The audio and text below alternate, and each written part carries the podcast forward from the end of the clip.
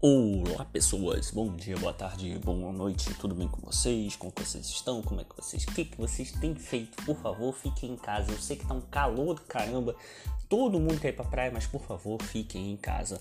Esse vai ser o meu primeiro episódio que vai ser regravado. O primeiro episódio que eu gravei, o nono, se eu não me engano, eu vou excluí-lo por motivos de não gostei muito bem de como ficou a explicação, ficou um pouco confuso e Bem, peço desculpas, eu estava sob efeito da falta de café, eu tomei um café agora, eu ouvi de novo e falei, é, eu acho que eu posso fazer melhor, então eu vou fazer um outro episódio, é basicamente isso. Então todas as oito pessoas que ouvem meu podcast, uh, ouçam esse, a explicação acho que vai ficar um pouco melhor, tá bom? É, pois bem, o episódio de hoje vamos falar de Midnight Gospel. Se você não viu Midnight Gospel, por favor, meu amigo, veja, mas veja muito, veja com muita força, veja muito Midnight Gospel. Midnight Gospel é uma série animada feita pela Netflix que definitivamente não é para crianças. Midnight Gospel é uma série que fala de assuntos extremamente sérios extremamente complexos que mexem com o nosso coração. Não recomendo para quem estiver passando por uma fase um pouco complicada, porque, bom, o primeiro episódio, cujo qual vamos nos debruçar um pouco sobre um tema que ficou um pouco implícito, é o mais leve de todos, na minha opinião, e é o episódio que fala sobre legalização das drogas. É, isso já deixa de sobreaviso, né? Aqui, bom, vamos ter spoilers. Então, se você não viu Midnight Gospel, vai lá assistir. Se você não liga para spoilers, tudo bem, só manter aqui assistindo e assistindo não, ouvindo, né? Que é podcast, logo você está ouvindo. Então, manda ver. No primeiro episódio nós temos o nosso querido personagem principal, um cara chamado Clancy. Clancy, ele é um cara que tem um Spacecast, um podcast feito e distribuído pelo espaço dentro do multiverso, onde peço desculpas, acabei de receber uma mensagem é, onde ele entrevista pessoas de várias dimensões a partir de uma máquina, um simulador de dimensões, falando de diversos temas. E nesse primeiro episódio ele chega num universo onde ele vai com o seu avatar parrudo para um universo onde está tendo um apocalipse zumbi conversar com o presidente dos Estados Unidos, que é representado por um cara baixinho e que sabe atirar muito bem. Nesse primeiro episódio, eles discutem a respeito das drogas e o, o, presidente dos Estados Unidos, neste episódio, fala de uma coisa extremamente interessante, uma frase que eu acho muito boa, que é mais ou menos assim. A saúde é medida de acordo com o quanto da realidade que você aceita, ou o contrário, é, a realidade, o quanto você aceita da realidade é a medida da sua saúde. A realidade tal como é, digamos que seja basicamente isso a frase. Mas o que que isso quer dizer? Calma, a gente vai chegar até lá. Eu tenho uma reflexão sobre isso que diz que o modo como nós pensamos e lemos o mundo determina o jeito como nós agimos neste mundo. E todos nós temos uma metodologia para agir neste mundo e vamos nos debruçar sobre três dessas visões. O episódio ele passa inteiro com o Clancy e o presidente passando por várias situações extremamente escatológicas e que eles demonstram opiniões divergentes a partir de suas experiências a respeito do mundo, a respeito daquilo que acontece e como acontece. O Clancy ele parece bastante favorável à legalização da maconha, já o presidente dos Estados Unidos, ele fala que drogas não são nem boas nem ruins, são apenas aquilo que são, são apenas substâncias. É vendo a realidade de uma forma crua, digamos assim. Já o Clancy, ele vê e coloca a sua opinião com base, bom, nas experiências dele com maconha. Dá para notar que tem uma diferença no modo como eles agem, no modo como eles têm opiniões. Enquanto Clancy, a partir de suas experiências com maconha, ele se torna a favor, certo? O presidente, a partir das suas experiências também, a partir do modo como ele pensa, ele fala que drogas não são nem boas nem ruins. Eu não vou dizer qual é a opinião dele, se deve legalizar ou não, porque quero evitar spoiler, mas um deixa bem claro que deve legalizar e o outro fala que deve. Um, o Clancy ele deixa bem claro que deve legalizar porque drogas não fazem mal, nunca fizeram mal para ele, logo não fazem mal. Já o outro, ele fala que drogas são apenas drogas, então esse é o ponto. Não dá para você classificar uma droga como boa ou ruim. Você deve ver a realidade na medida da realidade. Os dois têm, logo aí, se você prestar atenção, metodologias diferentes de pensamento que moldam essas opiniões. Hum. Logo isso me remeteu a uma uma discordância filosófica de muito tempo atrás, muito antiga. Platão e Aristóteles. Platão e Aristóteles eles discordavam totalmente sobre a realidade e como que ela acontecia, como definir a realidade, como definir a verdade. Platão, ele era um matemático, astrônomo, geômetra, ele era um homem ligado às ciências exatas. Ele tinha a ideia de que o, a verdade, a realidade real do mundo, a realidade real, essa frase ficou péssima, ela é composta, ela é feita, ela é existente no mundo das ideias. No mundo das ideias, onde temos formas perfeitas, círculos perfeitos, animais perfeitos, pessoas perfeitas, e tudo que existe no mundo concreto é uma cópia mal feita disso, entende? Existe um coelho ideal que está lá no mundo das ideias e o coelho real ele é, digamos, imperfeito. Todos os coelhos são cópias mal feitas a partir deste coelho ideal. Já é, Aristóteles ele vê de um outro jeito. Ele fala, cara, não existe mundo das ideias. A realidade está no mundo dos sentidos. Ou seja, a gente tem aí uma primeira discordância bastante interessante.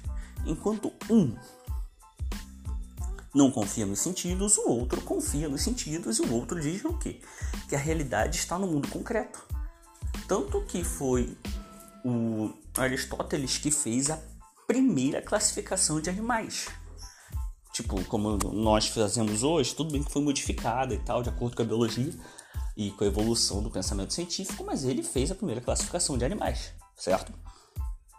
Isso porque um enxergava a realidade, a verdade, como algo pertencente ao mundo das ideias, e o outro dizia não. A realidade está no mundo concreto, tal como aquela imagem, onde os dois estão andando, Platão aponta para cima, Aristóteles aponta para baixo, com a palma da mão virada para baixo. Nisso a gente pode compreender um pouco é, um pouco da evolução do pensamento humano. Vamos destrinchar um pouco isso para a gente entender essa relação entre método de compreender o mundo e consequência ética, relações humanas, relações das pessoas com o mundo. A gente pode entender ética e moral como a ética, a discussão do como a gente deve conviver e a moral as regras impostas e colocadas a partir da discussão ética. Pegaram a visão? Eu acho que vocês pegaram a visão. Espero que sim. Pois bem,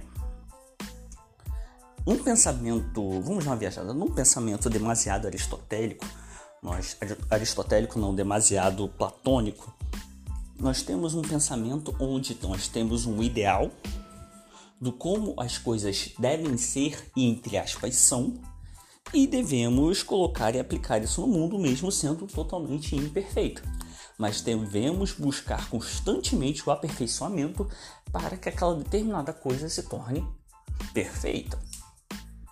Por exemplo, é aquela pessoa que diz assim: não se deve matar ninguém. E se matar, todos devem ser presos. Mas em uma situação de guerra? Hum, ou devemos colocar todas as pessoas num determinado formato. Uma pessoa feliz, uma pessoa de verdade que seja realmente feliz, ela precisa ser é, inteligente, saber todas as ciências, ter um corpo perfeito, assim, assim, assado e determinado ideal. Quem não alcança esse ideal tem problema. Eu aprofundei isso na minha monografia que eu vou botar bem claro aqui para vocês. É, Melhor ainda, eu não vou nem falar da minha monografia. Melhor ainda. Vou falar de uma aula que o professor meu deu que fez bastante sentido quanto a essa coisa do ideal, da norma. É, todo mundo aqui já ouviu falar nos valores iluministas de liberdade, igualdade e fraternidade, certo? Só que se a gente for pensar um pouco melhor sobre isso, igualdade, liberdade e fraternidade. Todos os seres humanos são iguais. Todos os seres humanos que forem iguais podem ser livres e, por serem livres, podem ser fraternos. Aquele ser humano que não é igual, ele não é livre e não pode nem ser digno de fraternidade. Hum, exclui a diferença do mundo e a realidade do mundo. Fez sentido para você? Então, o idealismo ele tem uma face relativamente negativa, certo? Porque aquilo que sai da norma, daquilo que é estabelecido mentalmente, se torna uma coisa que não é lá muito desejada, persona não grata. Mas também tem um lado positivo se para pensar. Voltando ao exemplo que eu dei, o anterior. Pô, matar é errado, matar é crime. Então devemos buscar meios de que as pessoas não morram e de que as pessoas também não matem, porque matar gera sofrimento. Então o ideal ele tem ao mesmo tempo uma coisa muito boa e uma coisa muito ruim. Um pensamento que é demasiado racionalista, ele pode muitas vezes, se não tiver relação com a realidade, se não se ajustar diante da realidade, ele pode ser um pensamento muito excludente e muito fechado. Faz sentido para vocês? Show. Um pensamento aristotélico. Aristóteles ele foi um cara que, vamos digamos que é praticamente assim, forçando bastante, um dos pais da ciência tal como a gente entende, ciências empíricas, aprender com a experiência.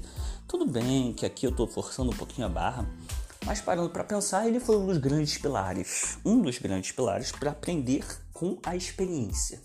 Como que funciona o método empírico?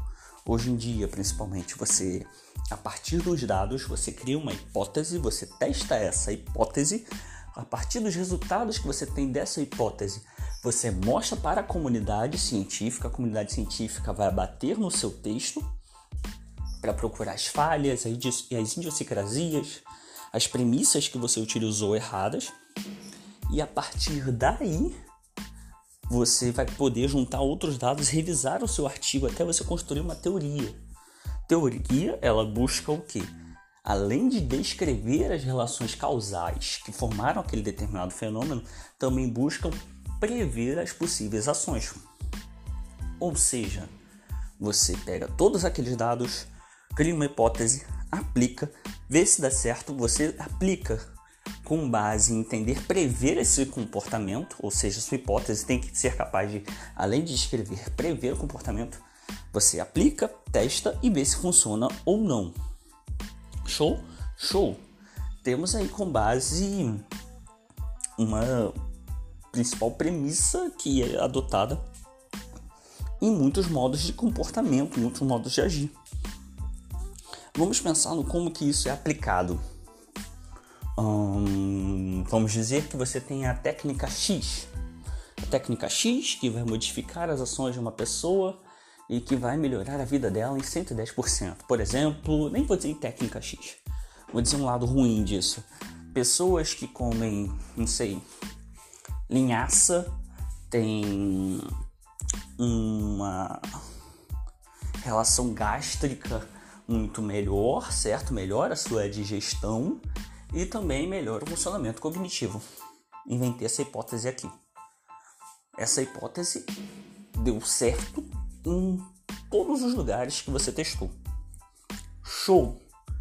Mas em uma pessoa deu errado. Vamos dizer que a pessoa comeu a porcaria da linhaça e hum, teve muita dor no estômago, passou mal, QI dela diminuiu 25%, não consegue nem mais descascar uma banana, nem botar a colher na boca quando vai comer, ou seja, fez muito mal.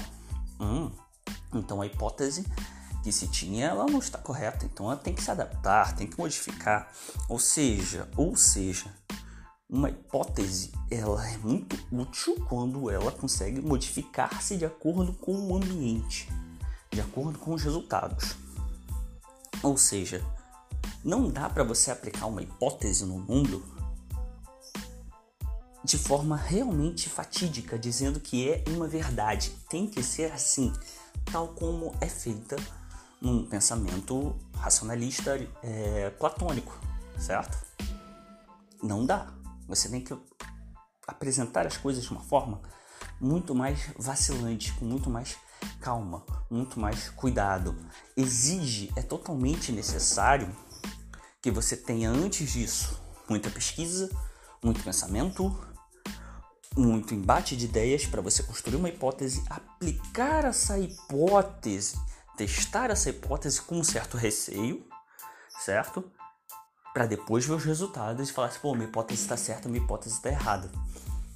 Vamos pensar isso no plano ético? Hum, por exemplo, um grande exemplo. Vamos pensar que uma mulher, no caso uma mulher, ela se relacionou com muitas pessoas e chegou à conclusão que todo homem é babaca. Todo homem é babaca, todo homem é babaca. Ok. Ela conheceu um outro rapaz e, por todo homem ser um babaca, ela passa a agir desse determinado comportamento como se todo homem fosse realmente um babaca. Até que o cara não era babaca. Aí, das duas, uma. Das duas, uma. Se ela for muito platônica, for muito mais racionalista do que empirista, ela não vai nem aceitar. Ela vai achar que o cara tá, é, como falam, mentindo, certo? Porque afinal ela está certa. Porque um pensamento racionalista, um pensamento é, muito platônico, ele é um pensamento matemático. E quando você descobre uma coisa na matemática, é aquilo que é eterno. Uma descoberta na matemática é eterna. Se é, é pronto e acabou. E se a pessoa for empirista, ela vai rever o seu comportamento para poder se ajustar em relação a esse cara que não é babaca. Parando para pensar agora, ela nem falaria que todo homem é babaca. Se ela fosse realmente, realmente empirista, diria: Hum, pelo que parece, todos os homens são babaca. Todos, mas vamos ver qual é da postura desse cara. Essa é uma real postura empirista. O lado bom é que ela se adapta, certo? Ela sempre se adapta. O lado ruim de um pensamento empirista é que, bem, se a pessoa for demasiado presa à hipótese, não se adapta. Mas qual é o principal ponto de um pensamento realmente empirista? Ele é aberto, um pouco aberto, mas é muito vacilante. Enquanto o primeiro, no pensamento platônico, temos uma ação de uma imposição de um pensamento ao mundo, no plano das ideias, no plano dos comportamentos. Numa ação empirista, nós temos uma atitude vacilante diante do mundo. Pode ser como não pode ser, uma ação que me parece até mesmo desconfiada. Correto? Temos essas duas posturas, Rafael, tudo bem. Uh, voltando ao Clancy e ao presidente. O Clancy, pelo que parece, ele tem uma postura empirista um pouco mais voltada para um pensamento platônico, para um pensamento racionalista, idealista, certo? Porque ele teve experiência, certo? As experiências com ele foi, foi de boa. Logo, ele julga maconha uma coisa boa. Sendo boa, show de bola. Pode ser, vamos botar isso no mundo e é isso aí. Já o outro, ele não coloca nada, ele só fala, a realidade é tal como é a realidade. Não dá para classificar drogas como boas e ruins. Esse que é o ponto. Classificar algo como bom e ruim. Então a postura do nosso presidente seria empirista? Hum, não sei, você vai ter que descobrir. Nisso eu quero apresentar um último ponto. Uma última noção que é filosófica e também científica, mais filosófica do que científica Fenomenologia. Fenomenologia é um método de pensamento, uma filosofia criada por Edmund Russell. Russell, ele era um matemático que se perguntou em determinado momento o que é um número. Hum. E com isso ele criou um método de pensamento que volta não a Platão, não a Aristóteles, ele volta diretamente a Sócrates. Sócrates, Sócrates dizia que a gente deve questionar todas as nossas crenças anteriores, todas as nossas tendências, para poder chegar à verdade. Voltando a isso, Russell ele para e pensa: bom, eu tenho que as pessoas têm que voltar às coisas mesmas, sem hipóteses e sem racionalismo. Apenas voltar à experiência crua, tal como ela é, sem julgamentos. Ahá, sem julgamentos. Você diante daquele dado de experiência, você deve pegar todas as pesquisas que você fez anteriormente, todos os dados que você levantou anteriormente, se você tem uma base de pensamento bastante empirista, pegar tudo isso, botar numa caixinha, bota no bolso e se relaciona diretamente com aquilo que está acontecendo, sem a classificação se isso é bom, é ruim, é mais ou menos, faz mal, faz bem. É uma descrição, descrever aquilo de uma completa, interacional, não neutra, nunca é neutra. Porque afinal tem um agente ali que, né, tá interagindo. É agir de tal forma que você relacione diretamente, fazendo sempre essa coisa que é chamada de suspensão fenomenológica, ou epoquer, ou epocher, tem muita gente que fala assim, que consiste em você pegar todos os seus pensamentos anteriores, tudo que vai surgindo, e coloca para trás e descreve. Descreve de forma crua, tal como é, novamente, sem julgamentos hipóteses empiristas e racionalistas. Nada disso. Tal como é. É a realidade sem mistificação. Essa é, em vias de fato, a postura do presidente. Hum, Rafael, então essa é a melhor postura em termos de coisas éticas, em termos de ação comportamental? Vamos pensar em comportamentos, sei lá, interações entre pessoas no mundo. Se você coloca as suas ideias presentes na frente da sua relação com uma das pessoas, você vai agir que nem aquele exemplo que eu dei anteriormente da menina que, né, é, acha que todo homem é safado, logo vai tratar todos como safados. Ou o cara também pode achar que toda mulher é safada e lidar com todas as mulheres como se elas fossem safadas. Você não vai lidar com a pessoa diretamente, e sim com a imposição que você está colocando. Seja essa imposição fatídica ou uma posição desconfiada, uma posição excludente ou uma posição vacilante, tal como é no empirismo, tal como é no racionalismo. Ou seja, você não se relaciona diretamente. Por exemplo, uma vez, como psicólogo, né? não sei se você sabe, eu sou psicólogo. Apesar que pouca gente ouve meu podcast, então eu acho que todo mundo sabe que eu sou psicólogo. Tá, whatever. É, já apareceu gente perguntando pra mim, ah, Rafael, como é que faz pra eu, sei lá, conquistar a menina, que não sei o que e tal, pá, pá, pá, pá. Aí eu fui ouvir, né, o que, que a pessoa tava me falando. Ah, e uma coisa que a gente chegou nessa problematização e nessa questão toda é que ele não estava se relacionando diretamente com a menina. Ele estava se relacionando com as expectativas que ele tinha a respeito da garota. Isso aconteceu mais de uma vez. E se a gente for olhar no YouTube, por exemplo, vai ver uma série de manuais de como você deve agir, de qual é o ideal de homem, é, quais experiências que você deve ter e etc, etc, etc, etc, etc que não fazem com que a pessoa se relacione diretamente com a pessoa que está à sua frente. Porque se você tem várias hipóteses a respeito, por exemplo, de qual seja o comportamento ideal feminino ou masculino, ou se você tem o ideal muito forte de que as pessoas devem agir de determinada forma, de determinada sexualidade, ou se você tem a crença muito forte que pessoas de uma determinada cor ou etnia agem com determinados comportamentos, você se fecha muito e exclui muito. Como também você tenta impor, testa a pessoa ou as pessoas para que elas ajam do jeito que você deseja.